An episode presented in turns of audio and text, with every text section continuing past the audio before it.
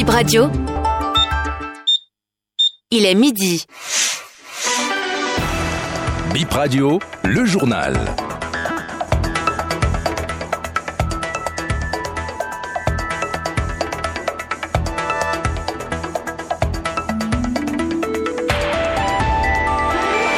Mesdames et messieurs, bonsoir et bienvenue dans ce 12h sur Bénin Info Première, les titres.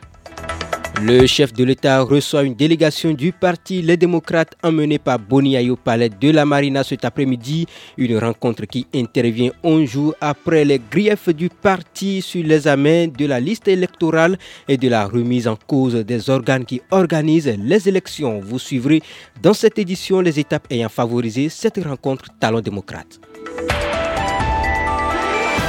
Démarrage des audiences foraines de la Criette ce lundi. Elles se tiennent au TPI de Paracou. Huit dossiers au total, des affaires de viol et d'atteinte sexuelle sur des mineurs.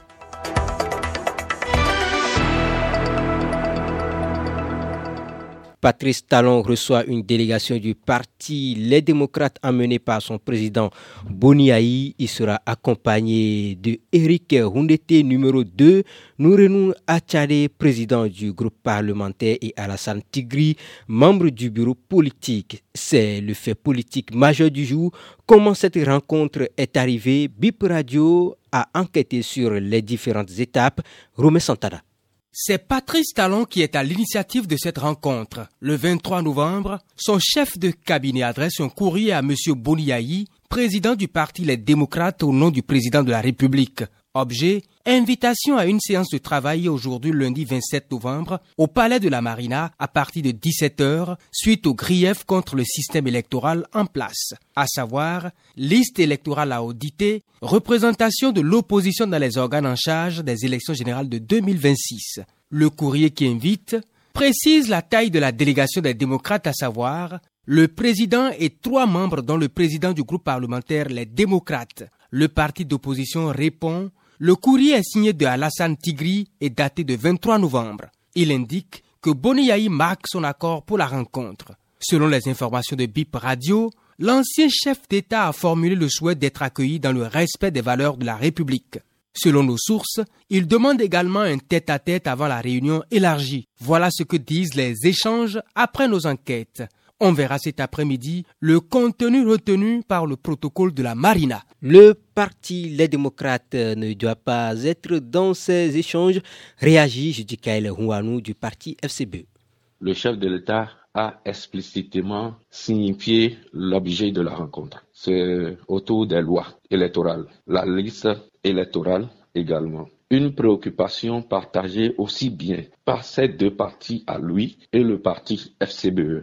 La FCBE a même fait une retraite à grand propos et est sortie pour dire qu'il faut aller revoir les tests. Mais le chef de l'État choisit de recevoir juste un camp, un parti pour parler. Est-ce à dire que les autres ne comptent pas et qu'il suffit qu'ils discutent juste avec Boni pour que eux deux décident du sort du pays? Parce que pour nous, les tests de loi, surtout ceux qui régissent les élections, doivent faire objet de débat général au niveau de tous les partis politiques. Donc il n'y a pas à se retrouver avec un ancien ami d'hier pour décider du sort d'un pays et que nous assistions à ce à quoi nous assistons depuis 2016 avec à la veille de chaque élection des problèmes. Il y a un biais dans la démarche du chef de l'État. Ce n'est pas les démocrates qu'il faut voir. S'ils pensent que c'est juste